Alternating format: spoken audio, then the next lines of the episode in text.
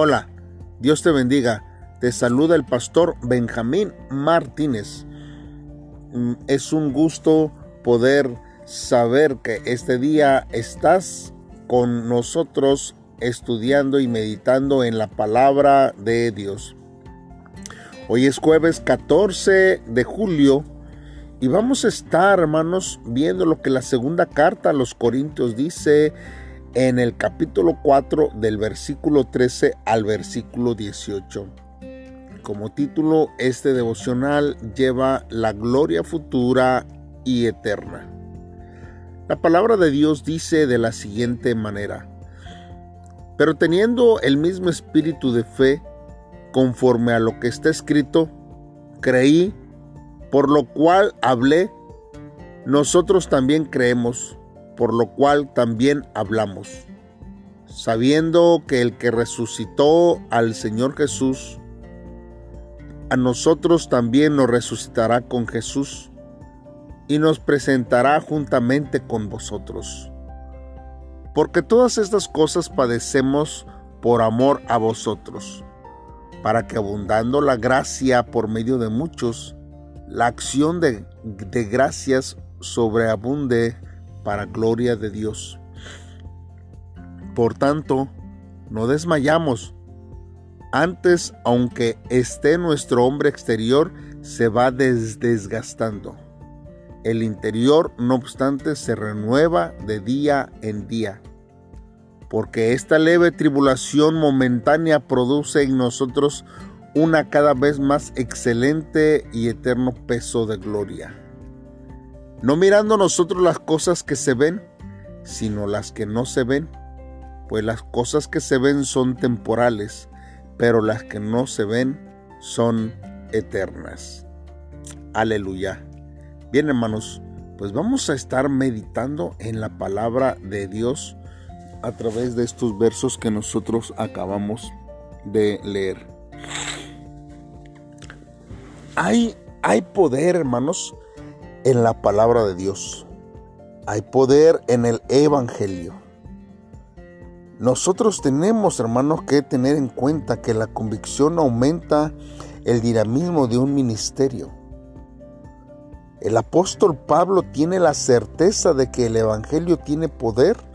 Por tanto, dice con seguridad, creí, por lo cual, dice, hablé. Y nosotros vemos que a partir de su propia experiencia, Él está hablando. Hermanos, aunque la aflicción fue cercana a la muerte, no ha desmayado. Dios es todopoderoso y quien ha quebrantado la potestad de la muerte y ha resucitado a Jesús. El apóstol Pablo tiene la plena certeza de que Dios, quien ha levantado a Jesús de la muerte, también lo resucitará con él. El Evangelio anunciado por el apóstol Pablo, como todas sus aflicciones, será para provecho de los santos de Corinto. Porque la aflicción, hermanos, del evangelista resulta en la salvación de muchas almas, en la acción de gracias por la misericordia de Dios, pero sobre todo en la gloria del Padre Omnipotente. Por eso, hermanos, nosotros tenemos que estar conscientes de que el predicar de la palabra de Dios no va a ser fácil para nosotros, pero recogeremos el fruto del trabajo, del dolor, del esfuerzo, de la gasolina, del tiempo invertido. No es un tiempo mal invertido, no es un dinero mal invertido, sino que estamos invirtiendo en el reino de Dios.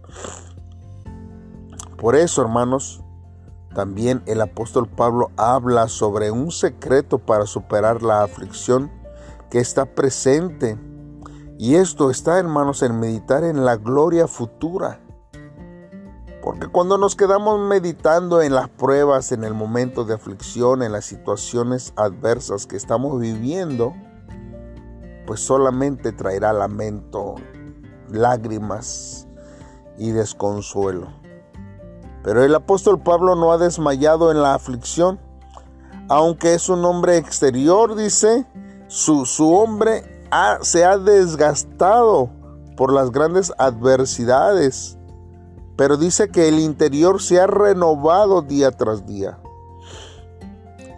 Tiene él la plena certeza de que la leve tribulación momentánea produce en él una más excelente y eterno paso de gloria. En verdad, hermanos, la tribulación que el apóstol Pablo padeció no fue ni momentánea ni, ni leve, pero él se compara con el padecimiento de Cristo.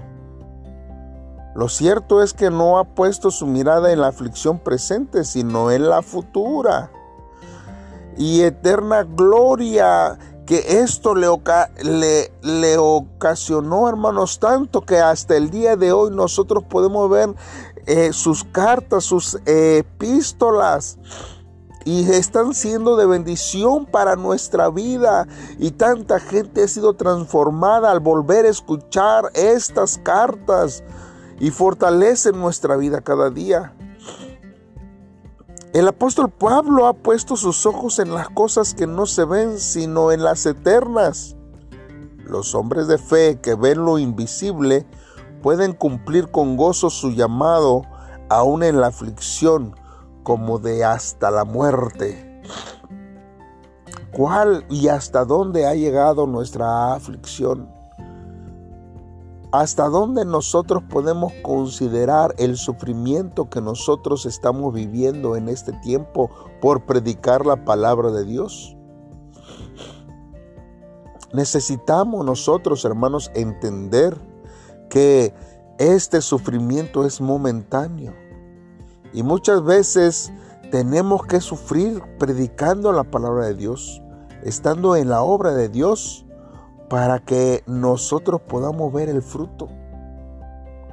La Biblia dice, irán, ¿verdad? Llorando, ¿verdad? Sembrando la preciosa semilla, pero volverán con regocijo. Ese, hermanos, es el fin el que nosotros tenemos que hacer.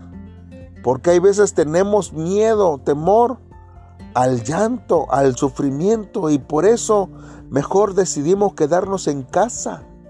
Por eso mejor decidimos no hacer nada para no sufrir, para no padecer.